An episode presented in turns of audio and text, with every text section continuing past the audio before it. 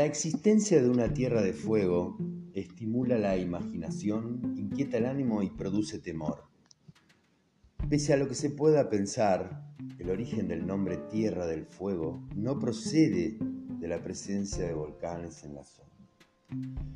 Se atribuye a la expedición de Fernando de Magallanes, la primera que circunnavegó la Tierra en la historia y que alcanzó la región en 1520 el nombre Tierra de Humos como consecuencia de la abundancia de columnas de humo. Este archipiélago estaba habitado por diversas tribus precolombinas, los tehuelches, los yaganes, los unas o selknam, entre otros. Hay testimonios arqueológicos de que la zona estuvo poblada desde hace más de 10.000 años, por lo que se puede asegurar que la presencia humana en la región es muy antigua. Estos pueblos estaban adaptados al clima de la zona. Sin embargo, a pesar de este frío constante, tenían la costumbre de no llevar apenas ropa. Esto hacía que hubiesen adquirido la costumbre de encender muchas hogueras para calentarse. De hecho, era habitual que llevasen pequeñas hogueras sobre las canoas que usaban para moverse entre las diferentes islas. Antonio Pigafetta, cartógrafo y cronista de la expedición y uno de los 18 sobrevivientes, refirió esta historia en Valladolid ante Carlos I, rey de España.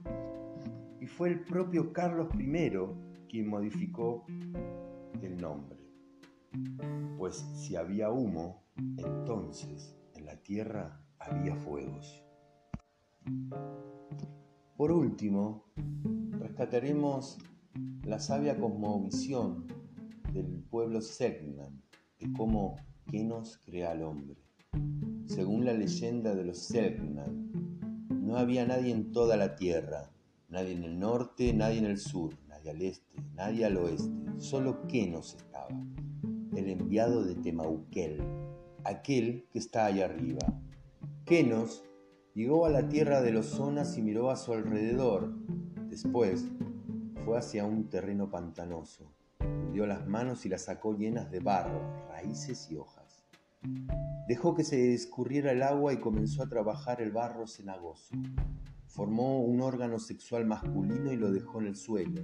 Luego volvió al pantano y con más barro formó un órgano sexual femenino. Una vez realizado esto se fue.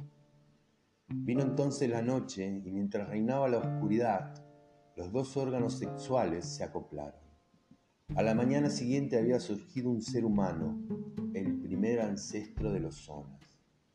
En solo un día este ser creció hasta lograr el tamaño de un adulto.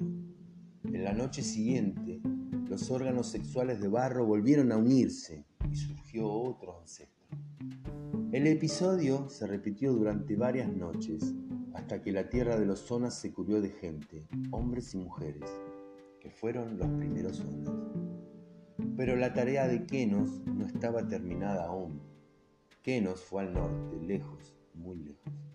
Allí, en los confines del mundo, volvió a crear órganos sexuales a partir de la tierra, pero esta vez los hizo en una playa. Y utilizó arena como material, por eso los coliots son de piel clara.